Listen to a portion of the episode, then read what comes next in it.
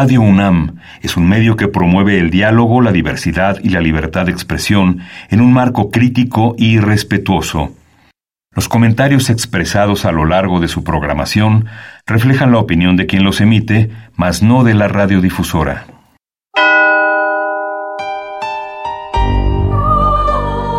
Abrazados por la luna para morar en la oscuridad y explorar los misterios al interior de cada uno de nosotros.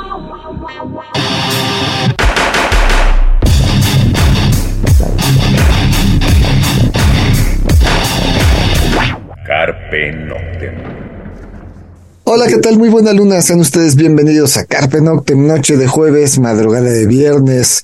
Saludos a Celsin, no está con nosotros, pero eh, pues los que sí andan son viejos amigos, este, más amigos que viejos, obviamente, compañeros y sobre todo forjadores de una historia, eh, de una historia dentro del rock mexicano, dentro de una escena musical dentro del rock en México, porque pues se viene un, evento bastante importante, todavía le falta un poquito, pero le empezamos a dar difusión y le empezamos a hacer ruido. Bueno, por un lado tenemos, eh, pues está Ricardo Demencia, conocido de todos nosotros. Ricardo, buena luna, ¿cómo andas? Sanoy, muchas gracias por tu invitación, muchísimas gracias, encantado de estar una vez más por acá. Y bueno, por otro lado tenemos un músico bajista, eh, pues de varias bandas eh, emblemáticas dentro de una generación del rock mexicano. Eh, em, Emilio, mejor conocido como El Manco, quien fuese bajista de Guillotina, Signos Vitales y muchos otros proyectos. Emilio, ¿cómo andas? Buena luna. Buenas, buenas, aquí estamos. Este, muchas gracias, todo, todo en orden, muchas gracias por invitarnos. Y bueno, pues se trata, a ver Ricardo, cuéntanos rápido antes de irnos a la primera rola, ¿qué es esto? ¿Por qué estamos reunidos hoy aquí en Carpe Noctem? Bueno, pues eh, nada, pues estamos haciendo un paso más, un, paso más en la historia de, lo que es el rock mexicano. Eh, por ahí que los que están, los que desconocen el pasado están condenados a cometer los mismos errores y justo en este mismo sentido, eh, la historia nos lleva a una nueva línea a la que hemos denominado Resonante, un proyecto encabezado aquí por mi queridísimo amigo Manco, eh, en el que estamos comulgando muchas bandas, muchas bandas eh, íconos del rock mexicano, diríamos, y de hecho el eslogan dice el lado B del rock mexicano, en el que comulgan bandas como Guillotina, Trolebús, El Clan, Ansia, eh, Tu sangre es púrpura, Coda, eh, El juguete rabioso, Mistus, Limbo Samba, Santa Sabina, Querigma, Frata, y bueno, pues todas estas bandas que, son parte del soundtrack de la vida de cualquier persona que esté entre los 40, los 50 y los 60 sin duda. Y, bueno, pues eh, muchos de ellos perdieron una línea, quedaron como distanciados del mainstream, de, lo que el mercado demandaba. Sin embargo, música que es súper eh, valiosa eh, a nivel estético, a nivel técnico, pero sin duda a nivel emocional. Así que encantados de prepararte y presentarte un evento que llevaremos a cabo el 3 de septiembre y no sé si podemos guardar esa información para después del corte. ¿Qué opinas? Sí, vamos a la primera rola, vamos a escuchar algo de Ninot. Eh, esto se llama Cuando te vas. Eh, normalmente el programa es muy darky, pero realmente vamos a, recordar viejos tiempos de los de la década de los 90, quienes les tocó Rocotitlán, quienes les tocó el Look, La Diabla, Rockstock y pues muchos otros lugares más underground, ya mencionamos los que ya estaban estables, los que ya tenían buen equipo de audio y de luces, pero pues hubo muchos lugares en Mesa, en Aragón, al sur de la ciudad del Antro, todas estas bandas andaban por ahí en casas, en fiestas que se hacían en, Ciudad Satélite. Entonces, bueno, pues escuchamos esto de, de, de Ninot y bueno, regresando, lo escuchamos, regresamos para platicar de todo esto.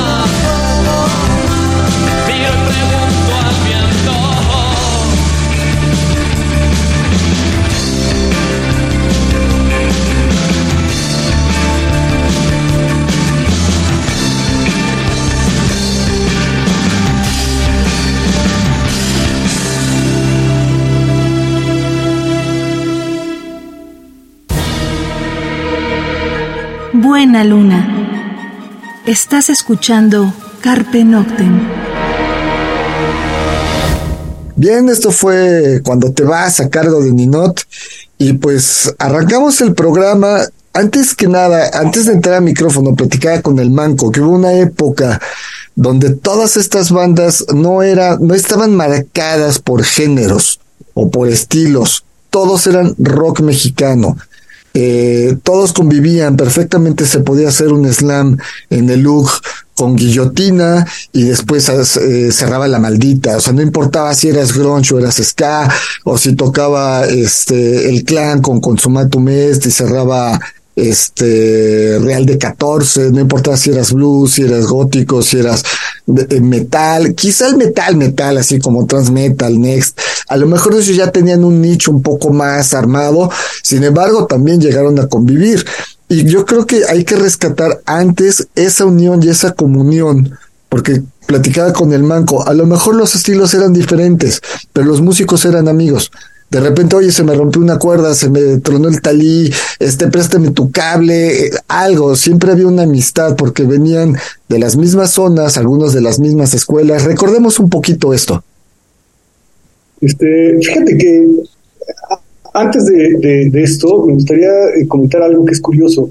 Eh, Ninot tal vez suene demasiado pop para, para algunos, eh, sobre todo quienes están más, más habituados como a, la música más dark, digamos, pero precisamente si conocen un poco la historia, en particular del rock mexicano, Ninot es una banda precursora del dark en México ¿eh? y, de, y de toda esta corriente, ¿no? Eh, tal vez con un, un, estilo mucho más inglés, tirándole a pop inglés o a, New Wave, qué sé yo, pero Ninot es una de las bandas precursoras de esto. Y precisamente ahí, fíjate, hay, hay, hay toda una escuela, ¿no? Eh, Mistus, eh, que tiene, tiene ahí un, aire, por ejemplo, eh, no sé si, si quien, escucha conoce a Mistus o, y conoce los dos discos de Mistus. El primer disco de Mistus es un disco en inglés, nosotros vamos a tocar una rola en inglés porque en ese momento así era, de Mistus. Y el segundo disco de Mistus es muchísimo más dark, de hecho hay una contribución ahí de, de Saúl Hernández en una de las canciones, ¿no? Eternamente Subterráneo se llama ese disco, y, y es de del mismo lugar, ¿no? Vienen del mismo lugar, eh, son bandas de Coyoacán, en ese caso, bueno, en, la cocina, ahí en Tepepan se, se creó toda una escuela y todo un, eh, qué sé yo, este, una...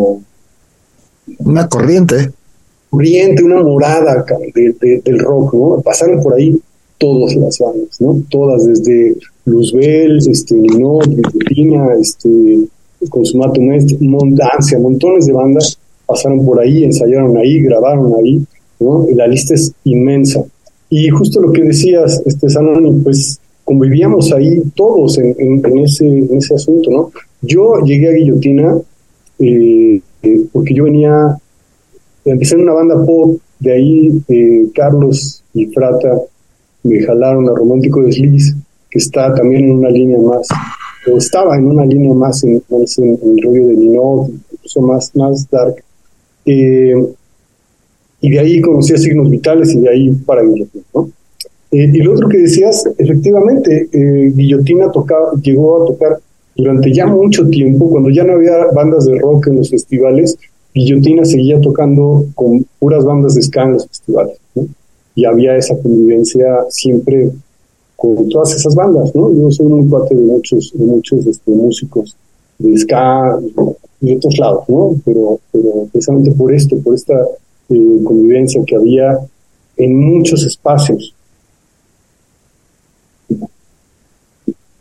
Vamos, eh, esta historia, digamos, del rock mexicano, eh, ¿Cómo sientes tú que se genera, Manco? ¿Tú qué edad tenías cuando, cuando te empiezas a integrar esto? ¿Cuáles son las bandas mexicanas que empiezas a conocer, que te empiezan a llamar la atención?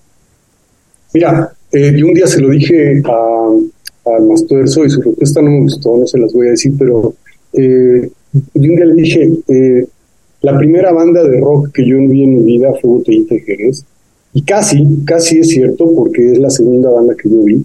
Yo los vi en los, como en el 83, tocaron en, en Gandhi, en un forito que había ahí en Gandhi, hacían todos los martes una, este, un conciertito ahí, los vi por primera vez y me impresionaron muchísimo, pero antes de ellos, en la escuela en la que yo iba, una escuela que no existe, eh, en donde estaba precisamente Sibila, la este, saxofonista y flautista de Flor de Metal, a la primera banda que yo vi fue a ellas. Tocando con una banda de, de ska muy, muy, muy eh, em, primitivo, digámosle, ¿no? De un, un, ska muy original que se llamaba eh, Simples Mortales. De ahí salieron dos grandes saxofonistas este, que después estuvieron en muchos lados, se han dedicado. Eh, y ellos iban en la prepa con nosotros, yo estaba en secundaria y este y esos fueron mis, mis primeros mis primeros conciertos en la vida cuando bueno aquí no tocaba no era fácil no ir a un concierto Ok, vamos a otra rola. Este, ya que mencionaste Mistus, ¿cuál es la rola que van a tocar de Mistus? Vamos a tocar Rotten Inside de Mistus.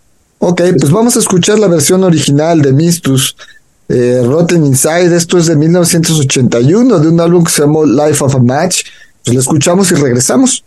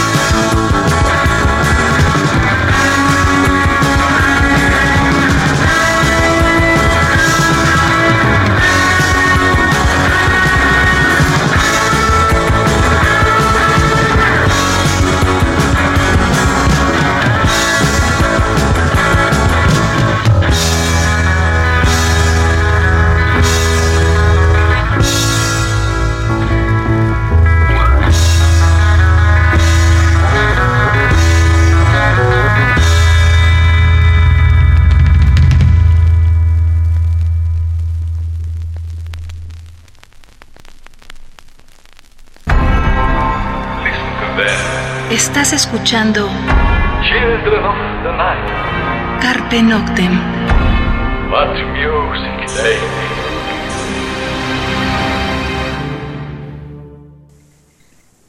Bien, eso fue Mistus, la canción Rotten Inside, como dijimos, 1981, Life of a Match fue el álbum, así se llamó.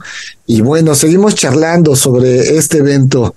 Eh, aquí, Ricardo me hizo llegar, eh, pues digamos, lo que va a hacer es, hay una banda base de músicos que van a estar tocando las rolas en las que se van a sumar músicos de otras bandas y se van a tocar las rolas de esas otras bandas. Pero pues nada más, o sea, en la banda base encontramos a Manco de Guillotina, está Demex García de Trolebús, Germán Quintero del Clan, Arturo Tapia de, eh, de Nomádico, Vicoy Calderón de Ansia, Ricardo Becordia de Yubón, Paco Portilla de Desarmado, Rogelio Mondragón de Escarbarme, Iker eh, Moranchel de Tu Sangre es Púrpura, Axel eh, Margali de Runas, Yaca, estará Hugo Riederstrom de Coda, Javier Cross de Hueco, Eduardo Vargas de Tu Sangre es Púrpura. Aquí nos encontramos guitarristas, bajistas, pero en la lista de las bandas que van a tocar, también hay bajistas, guitarristas, o sea, la banda base también se va a estar rolando, me imagino. Sí, sí, sí, aquí la, la dinámica que, que vamos a llevar es, eh, no- normalmente siempre estamos como centralizados al vocalista, ¿no? La gente espera y, cree que y el, frontman suele ser el vocalista. Sin embargo, eh, en el fondo, en el trasfondo real de la música, sabemos que los héroes están también detrás de los instrumentos, ¿no?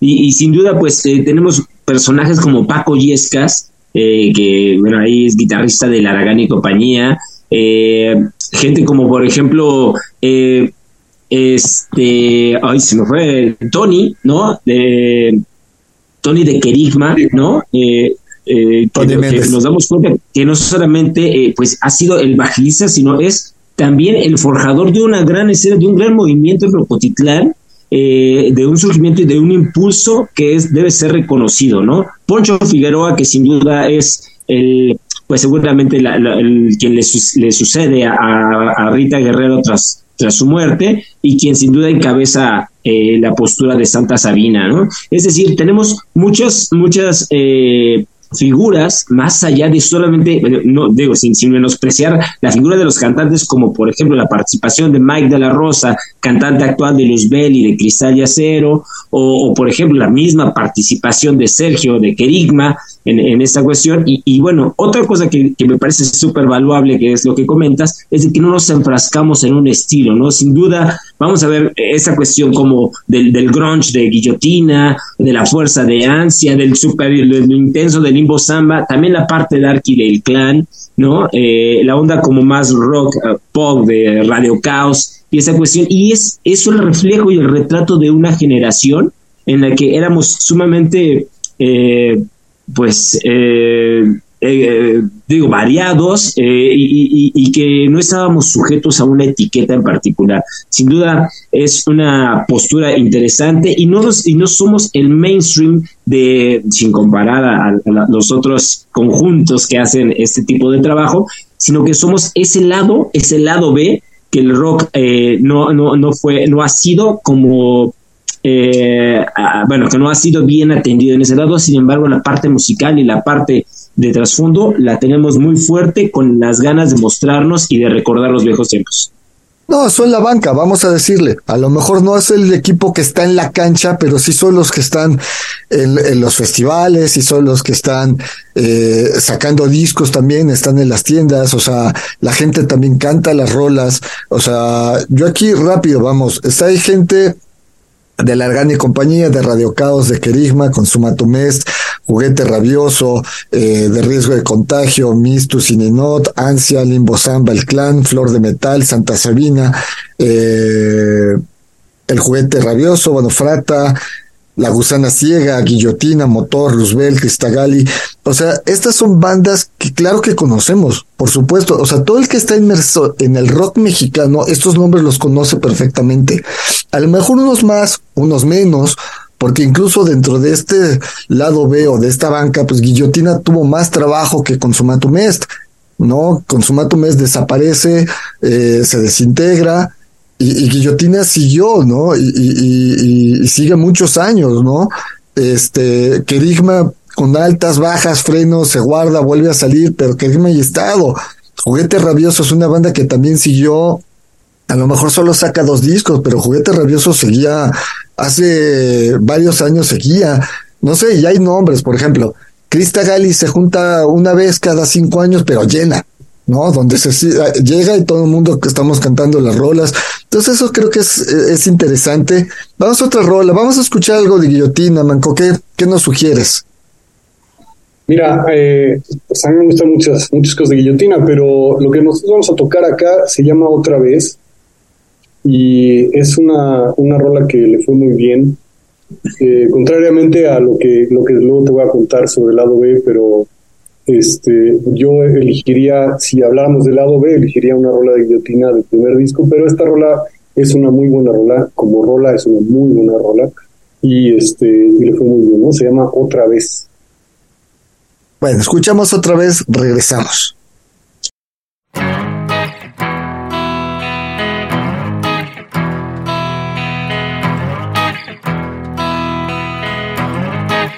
Sería verte caer con los mismos defectos de ayer. Perfecto es el día en que dejarán de mencionarte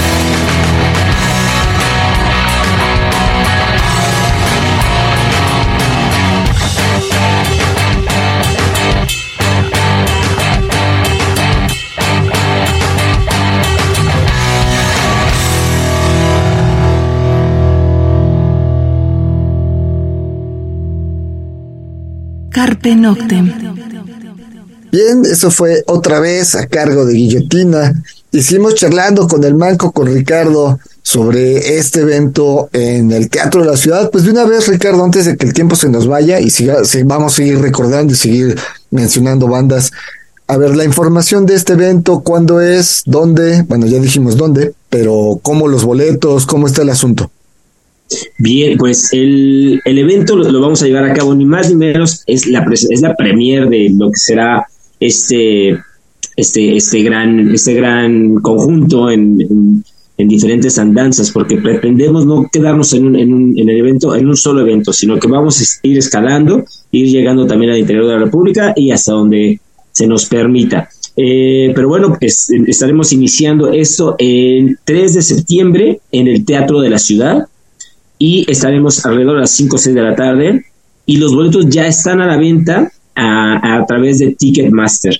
Así es de que si no lo tienen es ahora cuando hay diferentes costos eh, accesibles todos ellos y bueno pues queremos tenerlos ahí para comulgar y recordar toda, toda una generación musical.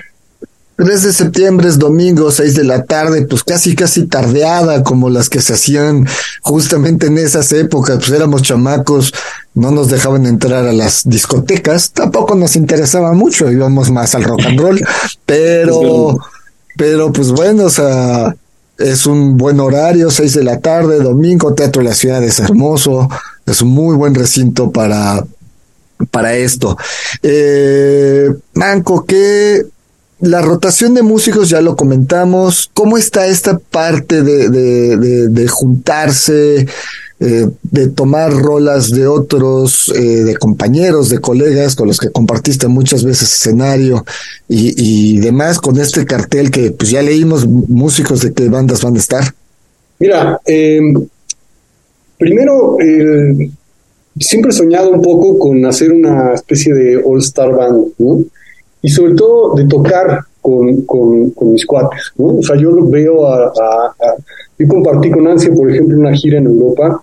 Este, nunca tuve como la fortuna de, ni se dio pues el, hecho de que yo me subiera a tocar con Ansia, pero me hubiera encantado, ¿no? Este, cada vez que yo iba a un concierto de alguno de mis cuates o lo que sea, me, me, me daban ganas de subirme con ellos, ¿no? Me gustan muchas bandas este, creo que hay excelentes músicos en México, ¿no? Y siempre dan ganas de tocar con ellos, ¿no? Uno de ellos con el que he podido compartir ahí algunas cosillas, una, cosa muy breve, se llamó Delicados, eh, en la que estuve con Totem, también Poncho estuvo en Delicados en, otro momento, Totem, eh, Patricio y Poncho, Totem, Patricio y yo, eh, Patricia es un gran baterista, ¿no? igual, igual que por ejemplo Germán Quintero es excelente baterista, y Demex, bueno, en fin, ¿no? Em, siempre, siempre he tenido esas ganas de, de juntar, ¿qué pasa si juntas eh, a cantantes de primer nivel como Juan Pablo Villa, Leica Mochán, este, Marimilia Martínez, ¿no? y hacen una versión de Santa Sabina y pones ahí a Iker, por ejemplo, que ha tocado con montones de grupos. Con Iker yo hice una banda que se llamó Rabia.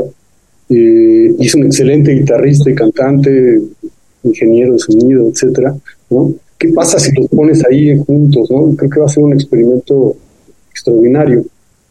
Eh, ahora, eh, te cuento algo para que, que, se entienda un poquito más como hacia dónde va este experimento. imagínate que un día te encuentras tus acetatos de 45, ¿no? los, los, este, los sencillos de las bandas de rock mexicano, y entonces están las, las rolas de Caifanes y de Neón y no sé qué, y se te ocurre poner el lado B, ¿no? Dices, ¿y, del otro lado qué hay? ¿no? Del otro lado, eh, tomando en cuenta que los acetatos tenían físicamente dos lados, ¿no? Eh, en el lado B normalmente las bandas ponían la rola que era la esencia de la banda. Si en el lado e, A, eh, si en el lado A iba eh, la rola comercial, aquí iba a sonar en el radio, en el lado B era la rola que era la esencia de la banda, la, rola que a la banda más le gusta, le más le gusta tocar, que quiere que esté ahí, más allá de que sea una rola comercial o lo que sea. Eh, yo creo que el rock le pasa algo parecido, ¿no? Tenemos el lado B del rock mexicano y, ese no solamente está en las bandas como nosotros, ¿no? Seguro te encuentras rolas de Caifanes y de muchas de esas bandas que son extraordinarias rolas y que son como rolas tal vez mucho mejores o más interesantes o más artísticas que, que, las, que los sencillos, ¿no? Eh, entonces, esta es la idea de nosotros. Y fíjate que ya me pasó, ¿no? Me puse a buscar algunas de las bandas que estamos tocando. Eh, dije, a ver, eh, de Flor de Metal, a Flor de Metal yo lo oía en el 83, no sé, ¿no? ¿Qué, qué, qué hay de Flor de Metal en las redes sociales, no? Y me puse a escuchar y si tú haces este experimento, escucha a Norma tocar la batería, nadie la tocaba de esa manera en esa época es una extraordinaria baterista, ¿no? Sobre todo si pones esa batería en 1981, 83, es inimaginable, ¿no? Entonces, em, yo creo que la, un poco la idea es, es, eso, vamos a recuperar todas esas cosas que son, es necesario que escuche la gente, ¿no? Que hay que recuperarlas, que hay que traer a bateristas como Norma, a bateristas como Patricio, en fin, ¿no? Y ponerlos ahí, ponernos juntos y recuperar esas rolas que son grandes rolas, ¿no? Y que estoy seguro que van a sonar, bueno, ya están sonando porque muchas ya las escuché en los ensayos, ¿no? Eh, con, con, músicos extraordinarios, ¿no? Y van a sonar increíbles. Pues vamos a escuchar algo de Flor de Metal. ¿Cuál les gustaría? Me parece que, bueno, tú, Ricardo, ¿qué, qué, opinas? Este. venga, venga. Ciudad Azul. Date, mi queridísimo Sano. Ciudad Azul, que es del álbum Ciudad Azul, el álbum homónimo de este, que salió en el 90. Pues escuchamos esto, Flor de Metal. Este, lo escuchamos, regresamos.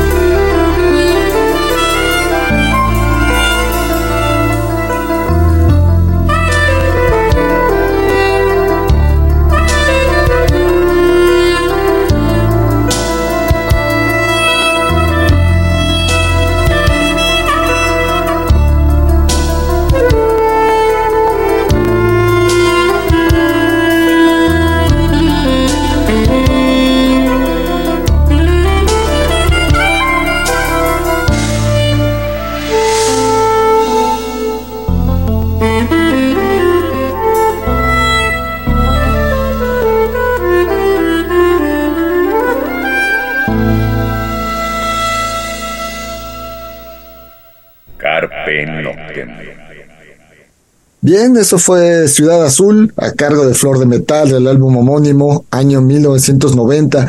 Y algo muy cierto también, este rock mexicano, eh, que aparte convivía, también estaba creando estilos, estaba creando, no tenía muy definido, ¿no? Eh, algunas cosas, y justamente en eso, pues aparecían bandas, como decías, Limbo Samba, que tenía cierta fuerza, este, también llegaban las bandas de provincia, ¿no? Cuando te llegaba eh, Tijuana No, que simplemente se llamaban No, ¿no? No, ¿no? no se llamaban Tijuana No. Llegaron a la Ciudad de México con el nombre de No, pero se encontraron que ya había una banda con ese nombre.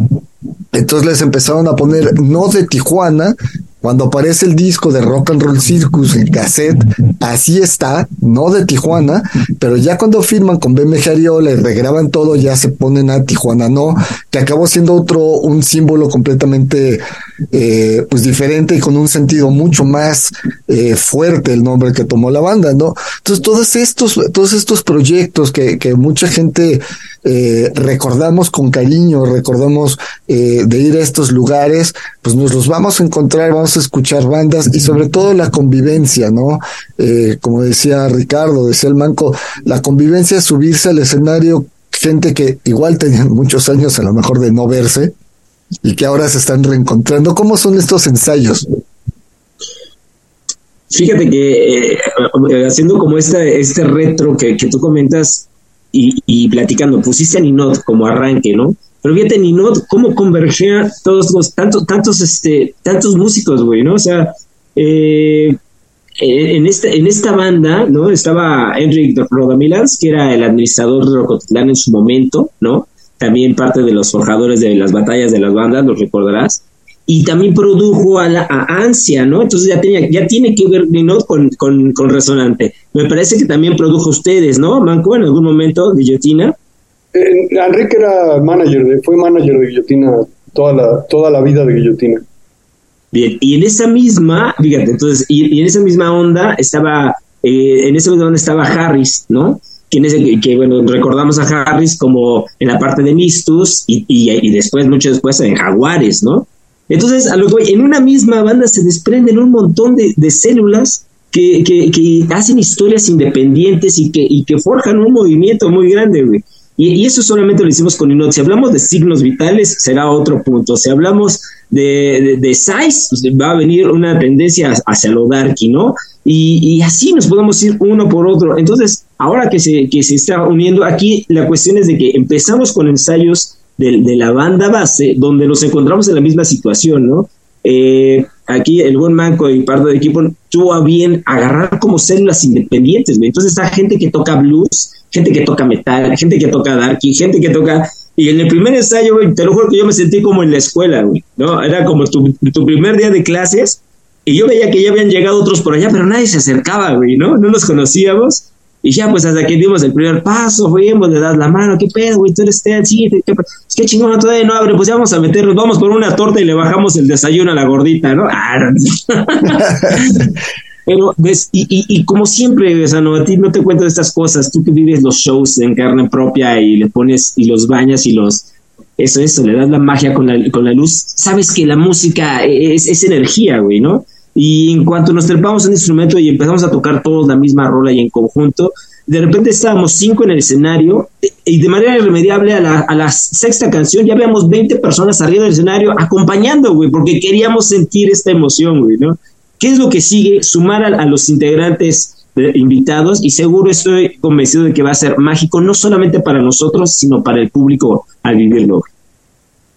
Claro, mucha gente va a recordar muchas cosas, ¿no? de entrada ustedes, Manco, ¿qué te da esta experiencia de, de reencontrarte con antiguos compañeros de trabajo? Ah, está increíble, ¿sabes qué? Eh, además, eh, la respuesta que he tenido de todo el mundo, cada, eh, a cada persona que le he dicho, oye, mira, estamos haciendo, sí, pero por supuesto, está increíble, adelante. Tan es así que te voy a poner un ejemplo muy sencillo. Limbo Samba. Rosa vive en Estados Unidos, en el último rincón de Estados Unidos, y viene, eh, Rosa me dijo, ¿cuándo? Dime cuándo, porque yo compro mi boleto ahorita, ¿no? Rosa viene de, Estados Unidos, Hugo, el baterista de Limbo Samba, viene. Limbo Samba eh, estamos viendo porque a lo mejor va a tocar completo, ¿no? O sea, vamos a reunir a Limbo Samba completo y lo vamos a preparar ahí completo. Y que se sale un poco del experimento, pero está increíble, los vamos a traer de diferentes partes del mundo, ¿no? Probablemente, no sabemos si, si el castor nos haga ese, esa, esa, este, pues nos dé esa sorpresa, ¿no? pero eh, también estamos en pláticas con él para ver si lo logramos, o Ricardo La Sala, ¿no? que también vive en, Canadá. Entonces, eh, de ese nivel ha sido la respuesta de todo el mundo, ¿no? Este, pláticas de una hora por teléfono cuando pues era como decirle, oye, te sumas al proyecto y vienen los años de, de, pues, experiencias, ¿no? Y de, de, y todo, ¿no? Entonces, eh, para mí esto está, y yo creo que para todos, ¿no? Ya nos dirá Ricardo, pero, pero yo creo que para todos está haciendo una experiencia, ya está haciendo una experiencia alucinante. Va, vamos a otra rola, vamos a escuchar algo de, de quién les gustaría, porque aquí hay una buena lista, pero de quién les gustaría que pongamos algo. De Krista Gali, ¿no? Va, pues me, late algo de Krista Gali, pero este, híjole, yo, yo tengo el conflicto con, y como muchos, tenemos el conflicto con Krista Gali porque el disco que salió, este, como que no era la banda que la que todos éramos famosos, eh, amábamos, ¿no? Entonces, más bien voy a tomar algo del Exit, que es donde se encuentran muchas cosas de esto.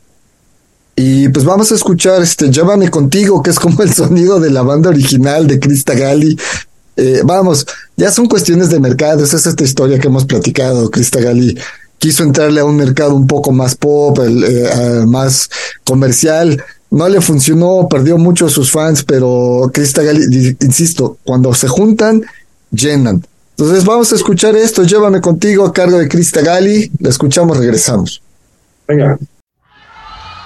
Llévame, llévame contigo.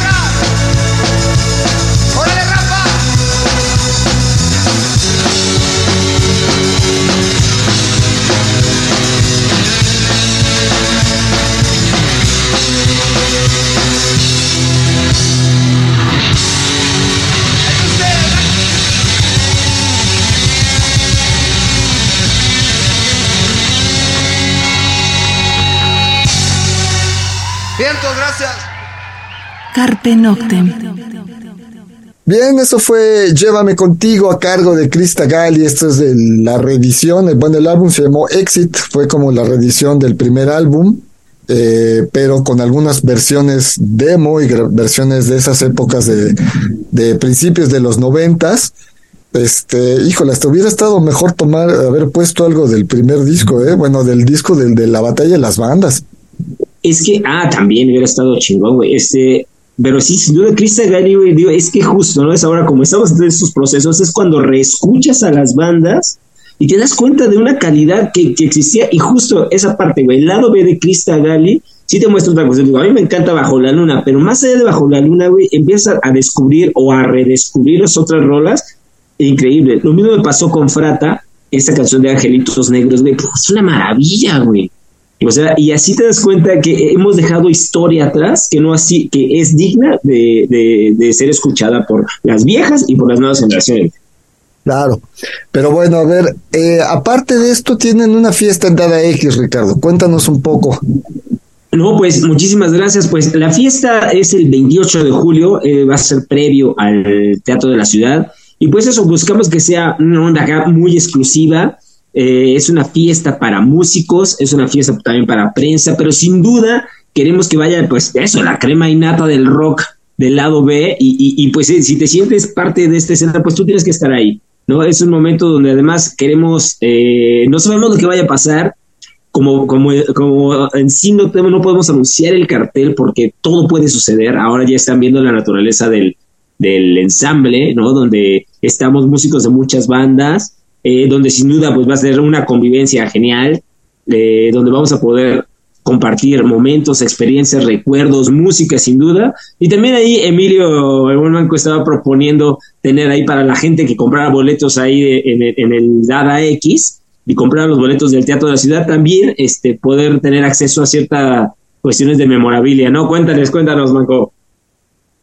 Sí, pues mira, tenemos, eh, supongo que todos, pero algunos tenemos eh, algunos recuerdos, memoria, memorabilia. Yo tengo aquí en mis manos un disco de Signos Vitales, que es un disco eh, que si lo buscan, búsquenlo en, este, en internet, pues eh, lo venden bastante carito. ¿Por qué? Porque no hay, no hay muchos por ahí, ¿no? Es un disco que no se consigue muy fácilmente, es un acetato un EP que grabamos en el 81.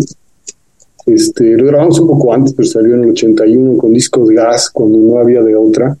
¿no? Y Discos Gas se dedicaba a, a a las bandas. Este, pero bueno, salió ese disco, lo grabó precisamente Mark Rodamilans, eh, uno de los guitarristas de, de, de Mistus, ¿no? y que fue después quien hizo millones de cosas con la cocina. De hecho, eh, eh, grabó, estuvo junto con Jack Endino grabando algunas cosas de guillotina, etc. Eh, yo le voy a regalar ese disco a la primera persona que compre el, un boleto para el, para el Dada X.